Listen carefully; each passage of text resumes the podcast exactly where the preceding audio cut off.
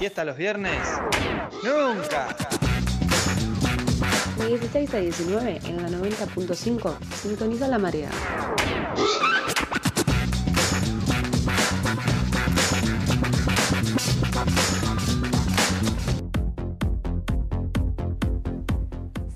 Al aire comunitario de Radio Futura FM 90.5. Ahora nos metemos en una parte del programa en la que entrevistamos a alguien, lo solemos hacer todos los viernes. Este viernes estoy muy contenta porque vamos a estar hablando con Mauricio Piñero, que es un compañero que escribe en Revista Trinchera. Ya hemos charlado con él desde La Marea sobre varias cosas. Escribió una nota que se titula El regreso a clases presenciales en la provincia de Buenos Aires. Nos parecía interesante estar charlando en torno a esto, también porque Mauri es docente. Primero que nada, quería saludarte, ¿cómo andás, Mauri? Y agradecerte por estar en contacto con nosotros.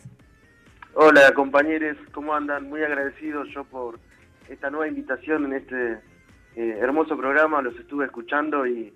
la verdad la, los bloques sobre, bueno, el 16 de junio del 55 de Norma Pla, muy, muy, muy interesante. Bueno, muchas gracias por, por esos halagos, qué bien que nos estuviste escuchando. Quizás para arrancar me parecía interesante que el posicionamiento desde el cual arranca tu nota es un poco pegándole a los medios cómo se encargaron de instalar en la sociedad este discurso de que no había clases. Digo, con eso pretendían justificar los pedidos de la vuelta a clases, de nuevo muy entre comillas, porque las clases seguían, eh, como bien lo mencionás vos en la nota, no estaban frenadas. Quería preguntarle si puedes contarnos un poco lo que implicó e implica para los docentes el preparar una clase, aún con más razón eh, en este contexto virtual.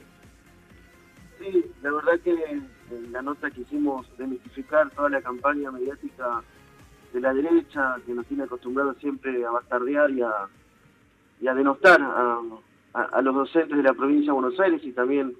en, el resto del país. Nosotros, eh, voy a hablar como como docente de mi querida escuela de educación secundaria número 4, Ernesto Che Guevara, que queda en el sur de Berizo, en el populoso barrio El Carmen, donde, bueno, empezamos esta semana con las clases presenciales, pero estuvimos todo el año 2020, todo lo que va a 2021, dando clases eh, de manera virtual, con diferentes dispositivos, con diferentes redes sociales, también haciendo programas de radios escolares, es decir, estuvimos eh, muy activos, la docencia la verdad que sostuvo eh, el sistema educativo público, eh, también privado, porque hay compañeros que trabajan en el sistema público-privado, pero en líneas generales la docencia se puso al hombro la escuela pública eh, junto a las comunidades educativas de diferentes regiones, sobre todo en el AMBA, que fue uno de, los epicentros ¿no? de, más afectados quizás por la, la pandemia, y nosotros desde la región 1, La Plata, Berizo, Ensenada, eh, y alrededores también eh, hemos puesto el cuerpo y hemos sostenido eh, esta hermosa profesión, esta hermosa tarea que es, la docencia y sobre todo, bueno, yo particularmente en, en los barrios populares uno está más, más, más que cómodo, pero bueno, sí fue realmente todo un, un sacrificio de la docencia, estar al frente también en la trinchera contra el coronavirus, porque hemos eh, también estado impactados por, por este maldito virus que afectó a, nuestro, a nuestros pibes, a sus familias. Nos enteramos de noticias realmente lamentables de fallecimiento de familiares y allí estuvo la docencia, eh, porque mientras estuvo esta, esta etapa de no presencialidad, las escuelas estuvieron abiertas y los docentes eh, nos turnábamos para hacer guardias mínimas, para bueno atender a las familias, también para estar presente en la entrega de, de los bolsones, que se entregaban cada 15 días, se siguen entregando. Es decir, la docencia estuvo activa, estuvo trabajando, obviamente respetando todos los protocolos eh, sanitarios que venían desde el Ministerio de Salud de la provincia, y bueno, obviamente con dificultades, porque sabemos que esta pandemia también desnudó las desigualdades eh, socioeducativas que también existen en la provincia y en el resto del país, pero bueno, la docencia no, no se rinde tan fácilmente, no conocemos la palabra de rendición, sino que seguimos adelante. Mauri, buenas tardes, Franco te saluda. Eh, primero, tal, bueno, eh, siempre es un gusto eh, charlar con vos y en este caso parte de la nota que, que, que, publicabas en Trinchera, justo en una que fue hace dos días creo que se publicó, vayan sí. a ver la nota, el regreso a las clases presenciales en la provincia de Buenos Aires es el título, que bueno, justo en esta semana en la que se da toda toda esta discusión. En este momento también se está eh, comenzando el, eh, creo que es el tercer encuentro del ciclo de charlas que, organiza la Corriente Nuestra Patria junto con, la capitana y con bases, en la que estaba eh, Claudia Bracci, Sonia Leso y Mario Porto también discutiendo sobre obviamente esta, esta situación.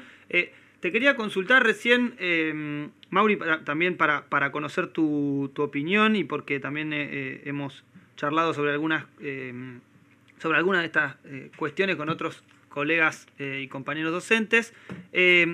sobre esta complejidad de la, de la virtualidad, ¿no? en la que muchas veces me parece fundamental esto que vos recalcabas de que continuamos enseñando, ¿sí? desde la virtualidad continuamos enseñando y que muchas veces a veces en esto lo voy a hacer en términos autorreferenciales porque muchas veces me sale esto de decir, bueno, eh, eh, vamos a, volver a tener clases con este chip de que la clase es lo, la, presencial, lo presencial, digamos, eh, porque claramente tenemos, o, en realidad dimensionamos la cantidad de límites que tiene la virtualidad y sobre todo en pos de la continuidad pedagógica de, que intentamos llevar adelante con, con los estudiantes. ¿no?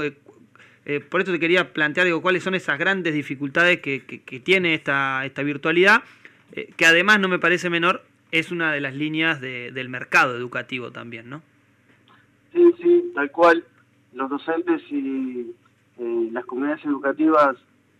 sobre todo de, los sectores populares, se encontraron con la dificultad de, la limitación de, conocer, digamos,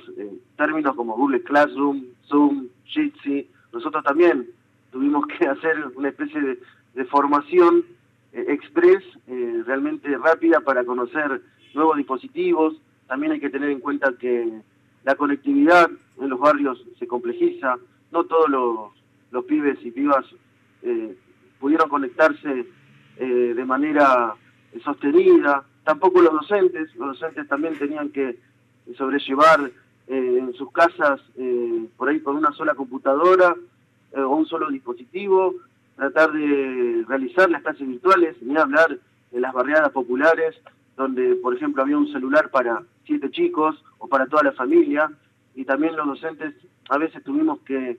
tener empatía para que recibir los mensajes, por ejemplo, los trabajos prácticos fuera del horario del, del laburo docente. Nosotros no nos podíamos dar el lujo de decir, bueno, de 8 a 12 doy clases y espero que se conecten, hacemos un Zoom, una videollamada por WhatsApp, no se conecta nadie y le pongo una nota mala, no. Nosotros a veces tuvimos que comprender que no se conectaban porque no tenían internet o no se conectaban porque el celular estaba en manos de, la familia que tenían que salir a, salir a laburar. Así que bueno, esas cosas tuvimos que comprenderlas y obviamente en los barrios nosotros eh, tuvimos empatía, pero siempre con, los peques, tratando de ayudarlos. Y a veces en la entrega de bolsones, eh, los peques que no se podían conectar iban y consultaban a los profes que estaban ahí, y quizás no eran sus profes, pero los tratamos de asesorar, de, ayudarlos para que traten de hacer esta tarea. Bueno, nosotros particularmente en la escuela de Néstor Chigabara eh, pusimos una radio, un programa de radio, iba los martes y jueves, y dábamos clases a través de la radio, y nos escuchaban en el barrio y eso, bueno, obviamente trataba de subsanar la falta de conectividad que tenía, eh, te diría, el 70% eh, de los chicos eh, en los barrios populares. fue bastante complejo, fue toda una odisea, y la verdad que, bueno, yo me siento orgulloso de ser parte de la docencia de la provincia de Buenos Aires, que como dije anteriormente, le puso el pecho a la situación, no se rindió y ayudó de todas formas eh, con la virtualidad y, la no virtualidad a, los peques, que fueron los que más sufrieron obviamente el impacto de la pandemia y esto de esta novedad de presencialidad eh, novedosa y de virtualidad. Fue todo eh, un combo que docentes, comunidad educativa, los pibes tuvimos que aprender y bueno, acá estamos. Este, ahora regresamos y también con modalidad específica, ¿no? O sea, no es que todos eh, volvieron a las aulas, sino que esto es gradual, esto requiere cuidados también este, muy, muy específicos. Sí, Mauri, eso iba a, preguntarte si querés desarrollar un poco, porque lo mencionás en la nota, cómo es que se planea este protocolo gradual para volver a las clases y también si querés mencionar, que es algo que después desarrollás sobre el final, em, acerca de la campaña de vacunación en relación al personal docente y auxiliar. Sí, sí, eh, como decía, bueno, se arrancó en todos los niveles en la provincia de Buenos Aires el día miércoles eh, último, pero bueno, arrancando con una, un sistema de bimolaridad, es decir, eh, con el sistema que se conoce quizás en Cava como burbujas, acá en la provincia de se llama grupos, va un grupo de ocho chicos por aula una semana, y la otra semana va el otro grupo, el grupo 2, con ocho chicos, como máximo diez chicos, ¿no? Para tratar de respetar eh, el protocolo sanitario que ya se había, eh, digamos, impuesto en marzo último para arrancar con un sistema de semipresencialidad. Quizá la novedad que está en la provincia de Buenos Aires eh, es el, este proyecto de Buenos Aires en las escuelas, que se llama,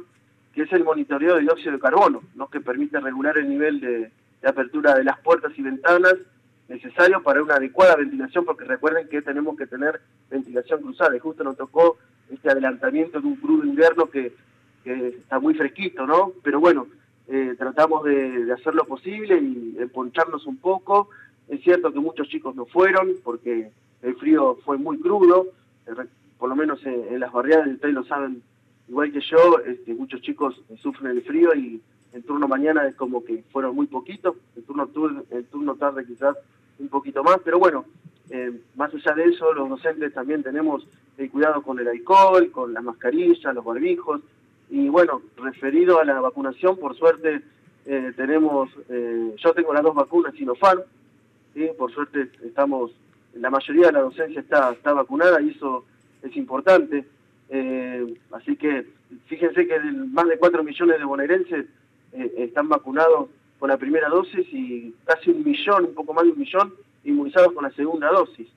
Y la mayoría de esos son este, eh, docentes. O sea que fue un exitoso plan de vacunación que sigue, sigue vigente. Hay docentes que todavía están esperando su segunda dosis, pero bueno, eh, nos enteramos que compañeros están recibiendo a través de la app vacunarte o, a través del mail eh, los turnos para ir a aplicarse ya la segunda dosis y eso es realmente todo un éxito. Argentina se está ubicando a nivel general en el puesto 20 entre los países que más vacunan y en América Latina, según algunos datos, estamos en tercer lugar luego de Chile y Uruguay. Y eso creo que eh, es muy, muy importante porque, bueno, se está cuidando eh, a la salud de la población. Sabemos que falta mucho a nivel de infraestructura escolar, sabemos que en La Plata muchas escuelas no pudieron arrancar, en otras regiones tampoco, pero bueno, eh, creo que la pandemia es un momento muy específico y bueno, la docencia siempre va a estar ahí para, para bancar, ¿no? Mauri, para meternos un poco también en la, en la discusión que, atravesó toda esta semana, digo, hubo distintos eh, plenarios, particularmente sede del sector que, representa, digamos, al frente docente que conduce el, el, SUTEBA La Plata, también hubo eh, distintas reuniones también bueno, de, delegados y demás. Eh, donde se discute toda esta situación, obviamente hay posiciones encontradas en el marco Digo, más allá de caracterizar el avance de la vacunación, obviamente los miedos y los riesgos que aún persisten, pero sobre todo hay planteos eh, relacionados a las bajas temperaturas, la infraestructura escolar que, no, que no está en condiciones, digo que no tiene calefacción, por ejemplo, las escuelas que no tienen calefacción y que por protocolo deberían mantener las ventanas abiertas y que en eso, bueno, vemos quizá algunas imágenes que son las que eh, las que un poco eh, me parece que son las que, eh, nada, quizás las que no quisiéramos ver, ¿no? Pero que son parte de este, de este contexto. Y, en ese marco entiendo que hay distintos planteos dentro del bloque sindical, por ejemplo, acá en La Plata, donde plantean la intención de que si hay un incumplimiento del protocolo debería suspenderse esa, esa, esa presencialidad, por ejemplo, en escuelas donde no donde no funciona la, calefacción y donde hay eh, temperaturas menores a 10 grados, ¿no? Porque vemos las imágenes de los chicos con la frazada eh, en, la, clase. Eh, esto, digo, para meternos un poco en la discusión que es, al fin y al cabo, discusión entre quienes decimos que defendemos la educación y que concebimos que hay una pandemia y que además ponemos la educación por, encima, a la educación y a la organización por encima de, de, estos planteos, ¿no? Sí, sí, sí, eso es verdad. El Frente de Unidad Docente Bonaerense, el famoso FUT, de hecho ha tenido reuniones previas, primero en comisiones técnicas salariales, porque también hay que discutir el tema salarial frente a la inflación, porque los trabajadores de la educación también han sufrido un impacto salarial y de crisis económica producto de la pandemia, pero también hubo reuniones para plantear,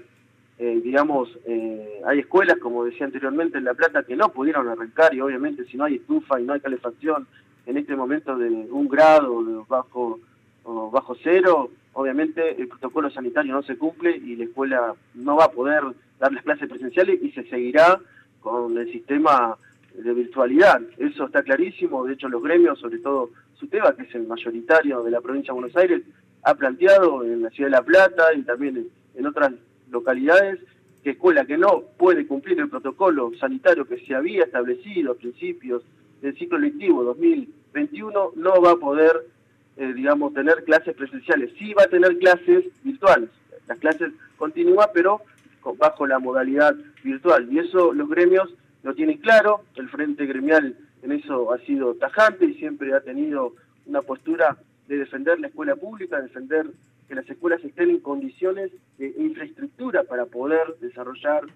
eh, las clases presenciales que todos queremos. Queremos que los pibes estén en las aulas, que escuchen las clases eh, sociales, de naturales, de lengua, de matemática, pero en condiciones eh, dignas, ¿no? Como debe ser, porque tenemos que respetar los derechos de, los pibes dentro de, las escuelas y creo que los gremios, yo de hecho pertenezco al gremio SUTEBA, en Berizo en este caso, y también se han hecho los planteos correspondientes y bueno, esperemos que los problemas que haya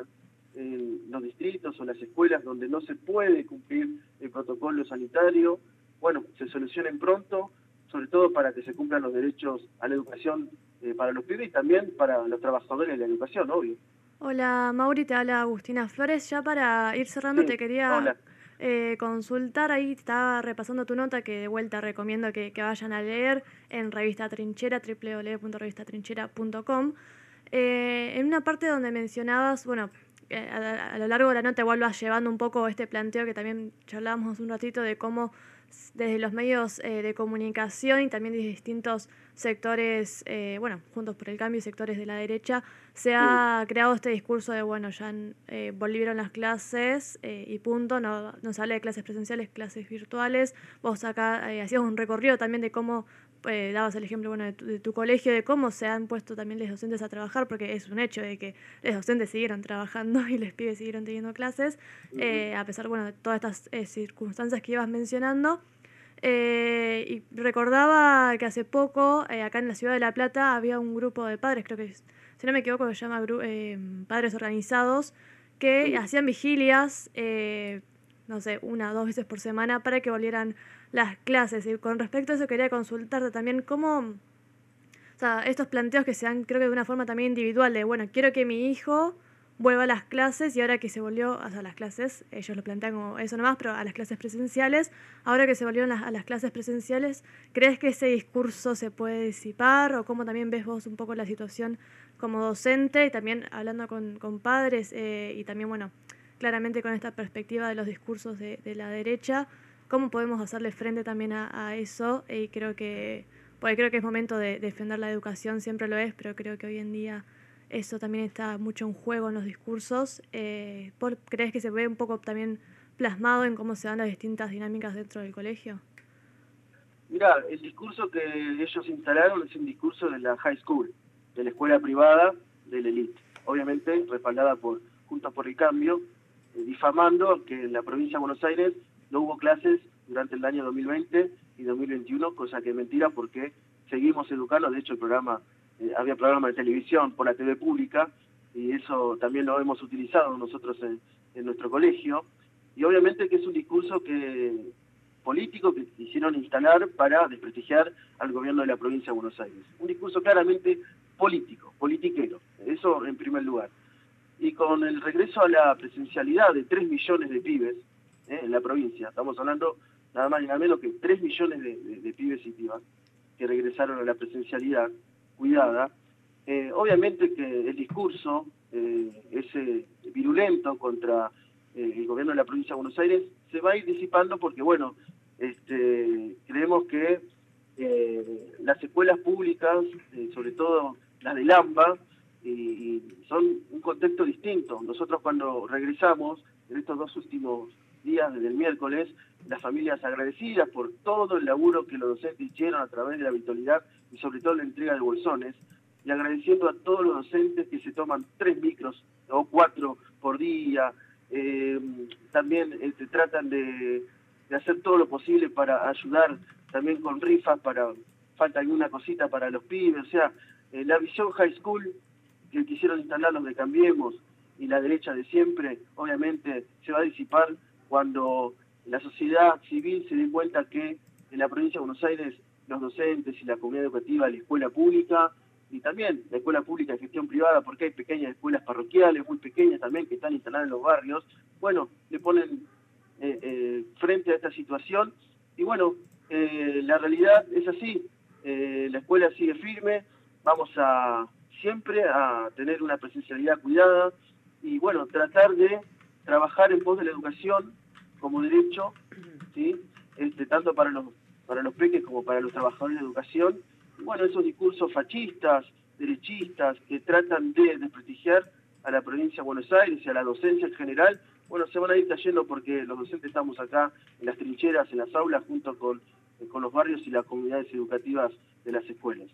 Muchas gracias, Mauri. La verdad, muy claro, siempre contactándote con nosotros, brindándonos tus palabras, tu, tu experiencia. Te agradecemos. Estaremos charlando con vos seguramente a raíz de otro tema. La próxima nota que escribas en Trinchera te vamos a volver a comunicar. De lo que sea, porque realmente a veces nos traes un panorama muy esclarecedor. Gracias, Mauri. Para quienes se asumen recién, ahí pasa Mauricio Piñero, compañero que escribe en revista Trinchera. Estábamos charlando un poco acerca de la vuelta a las clases presenciales. Vamos a ir a escuchar una canción y ya seguimos con Rompe la ola de la desinformación siguiendo a la marea. Búscanos en Instagram y en Twitter como arroba la marea radio y en Facebook como la marea.